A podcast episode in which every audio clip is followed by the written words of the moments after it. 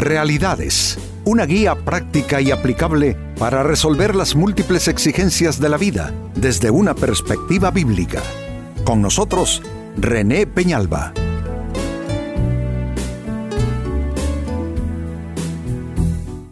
Amigos de Realidades, sean todos bienvenidos. Para esta fecha, nuestro tema, cuídate de los celos y el resentimiento.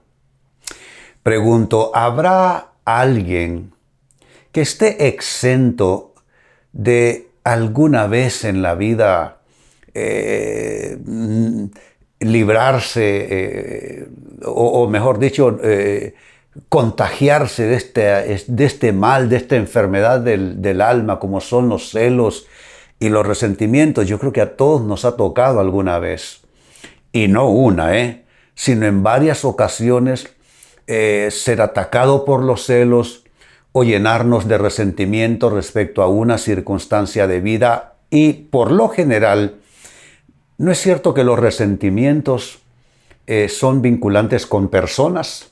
Sí, suele ser así, que mm, nos resentimos con personas. Pues Posiblemente este tema iniciándose te haga recordar a más de alguna persona por allí que se cruzó por tu camino. Eh, los resultados fueron eh, que quedaste lastimado, lastimada, eh, algo que se te dijo, alguna actitud, alguna acción.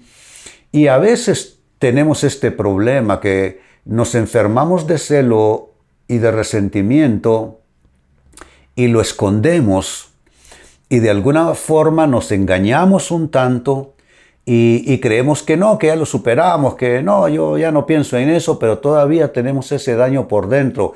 Mi invitación, amigo, amiga, es a que lo pienses bien. Y si tienes que buscar eh, esa limpieza en Dios, esa, esa salud, eh, mental, emocional, espiritual, por causa de celos y resentimientos lo hagas. Así es que este es nuestro tema, cuídate de los celos y el resentimiento.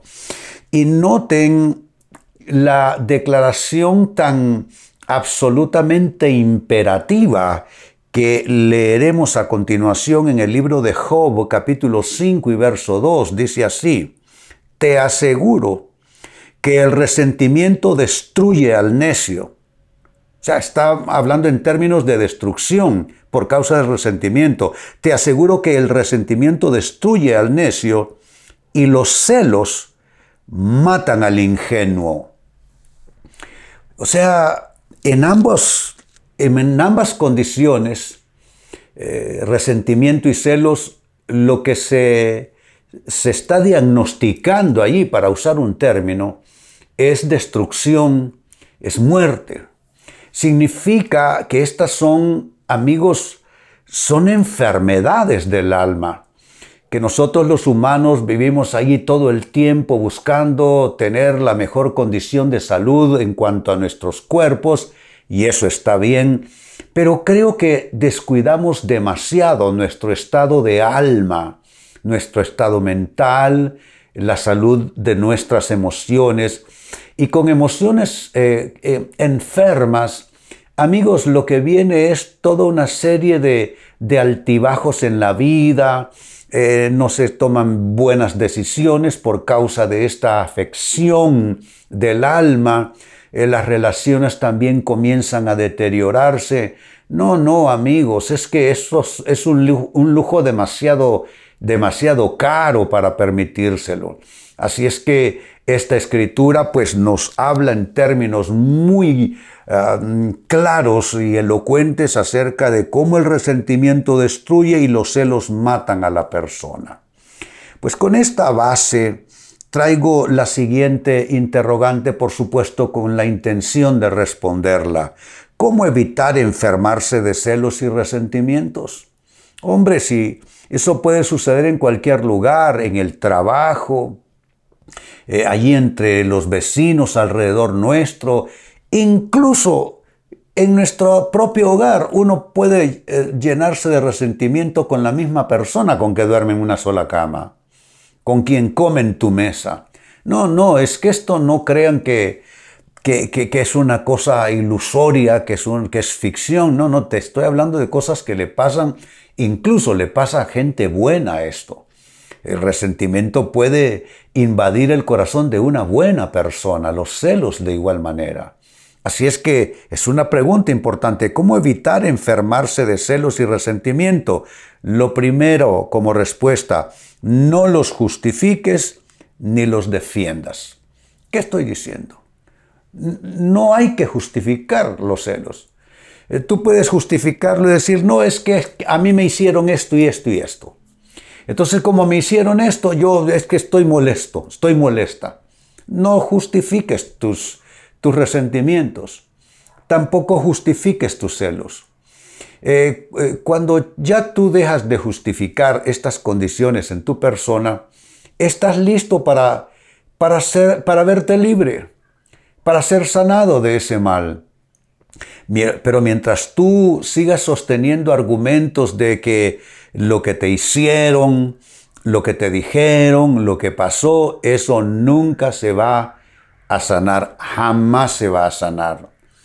Y la gente tiene eh, sus dichos, ¿no es cierto?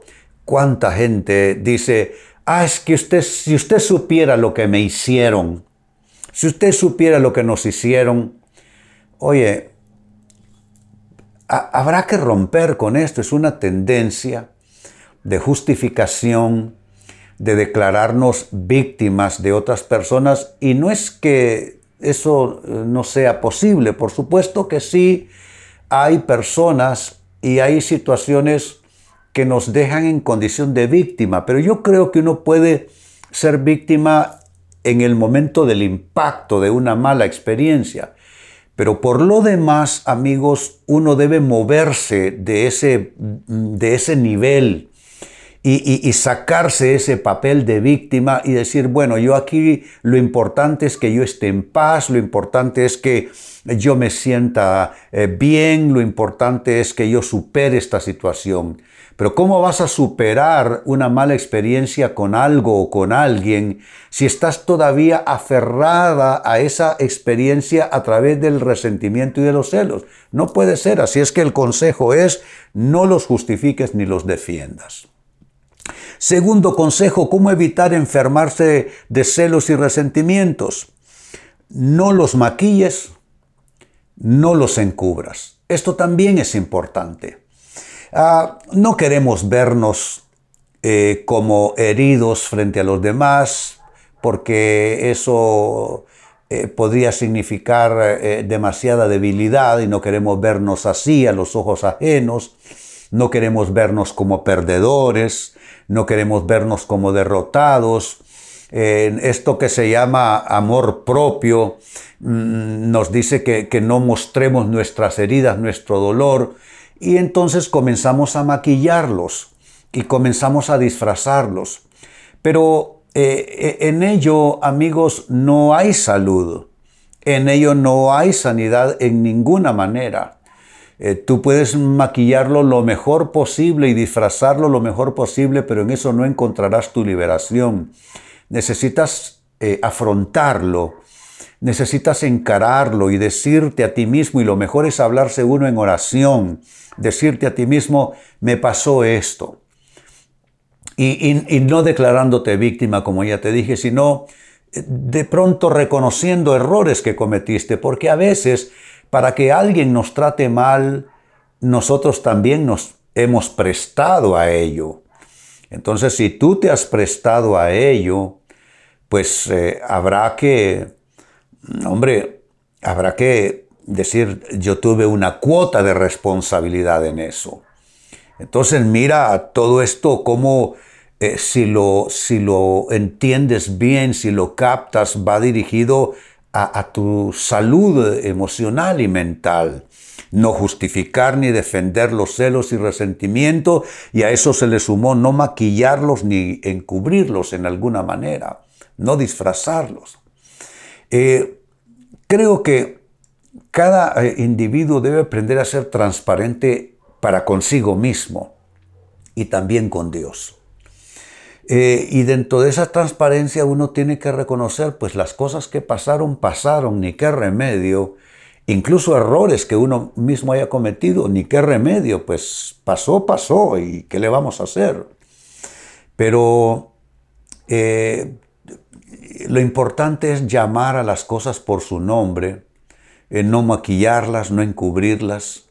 Eso quizá resulta doloroso en principio, pero al final viene a redundar en el beneficio de la persona. Así es que, eh, ¿cómo evitas enfermarte de celos y resentimiento? No los maquilles ni los encubras. Tercer consejo, tampoco los alimentes. No los alimentes. ¿Cómo uno, amigos, alimenta los celos y los resentimientos? Ah, con las cosas que uno se dice, con las cosas que uno conversa. Ah, yo no sé de ustedes, pero a mí cuando me salen conversaciones de, de cosas malas que he vivido o injusticias que he padecido, a mí que no me gustan esas pláticas porque lo único que hacen es remover la herida. Entonces a mí me gusta pensar de la vida en términos de superación, en términos de pasar página. Yo soy de los que quiero pasar página cuanto antes. Quiero pasar página lo más pronto posible y pasarlas para el lado correcto. Digo porque hay unos que pasan para un lado y pasan para el otro, pasan para un lado y pasan para el otro. Están yendo y viniendo sobre sus experiencias de la vida, prácticamente se la viven rumiando las cosas que han pasado.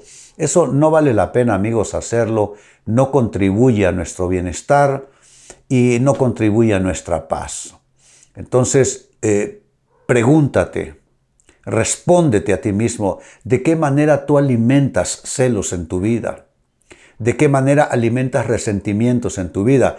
Y bueno, pensemos en términos de celos. ¿Con tu cónyuge? ¿Alimentas celos? Con tus compañeros de trabajo, alimentas celos. Aún con tus hermanos en la fe, en la iglesia, alimentas celos. Los celos y los resentimientos, amigos, ¿sabe por qué el texto bíblico los cita de manera conjunta? Porque están familiarizados. Donde hay celos, siempre habrá resentimientos. Y donde hay resentimientos es porque hay celos como problema de base. Entonces tú tienes que decidir, no vas a alimentar más los celos, no vas a alimentar más los resentimientos en tu persona. Y un cuarto y último consejo, la pregunta sigue siendo la misma, ¿cómo evitar enfermarse de celos y resentimiento? Atención a esto, trátalos con arrepentimiento. Los celos, los resentimientos, trátalos con arrepentimiento. ¿Y sabes qué significa esto? Tratarlos con arrepentimiento. Ah, que ya dejas de echarle la culpa a alguien más. Y lo reconoces como un pecado. ¿Te has puesto a pensar hasta este minuto viendo este programa, escuchando este tema, que los celos que tú has justificado, los resentimientos que has justificado por años son más bien pecado en tu vida? Claro que existe esa posibilidad. Y si has estado pecando de celos y de resentimiento, solo hay una manera de tratamiento y es tratarlo con arrepentimiento. Ve a la presencia de Dios en oración y dile, Dios, yo he estado molesto eh, eh, por esta situación en mi vida, con celos para con esta persona cercana o lejana, y con resentimientos por estos asuntos que sucedieron, pero hoy vengo a reconocerlo en tu presencia como pecados en mi vida. Me arrepiento de haber pecado de celos y de resentimiento, Señor, renuncio a ellos, los rechazo en el nombre de Jesús y me declaro limpio de este mal y declaro mi alma sanándose al, al renunciar yo a este pecado de celos y de resentimiento. No, eso es poderosísimo. Una vez que lo haces, entras en un periodo de, limpieza, de regeneración en todo lo que es tu vida espiritual, de renovación en tu vida espiritual. Vuelvo al texto bíblico con que se inició este tema, Job capítulo 5 y verso 2. Dice, te aseguro que el resentimiento destruye al necio y los celos matan al ingenuo. Es necedad y es ingenuidad. ¿Quién es ingenuo? Al que es falto de conocimiento. Por falta de conocimiento has estado alimentando celos y resentimiento, pero aquí te dice que es una necedad y que el resentimiento te destruye y que esa ingenuidad debe ser cambiada por conocimiento, que es lo que te he estado impartiendo hoy, porque de lo contrario eso mata mucho de tu vida interior y aún de tus relaciones y te debilita para avanzar en la vida. Pues con esta escritura la pregunta fue cómo evitar enfermarse de celos y resentimiento y te he dado cuatro respuestas. Uno, no los justifiques ni los defiendas. Dos, no los maquilles ni los encubras. Tres, no los alimentes. Y cuatro, finalmente, trátalos con arrepentimiento. Amigos, con esto cierro el tema, de igual manera me despido y les recuerdo que nuestro enfoque de hoy ha sido titulado Cuídate de los celos y el resentimiento. Hemos presentado Realidades con René Peñalba. Puede escuchar y descargar este u otro programa en renépenalba.net.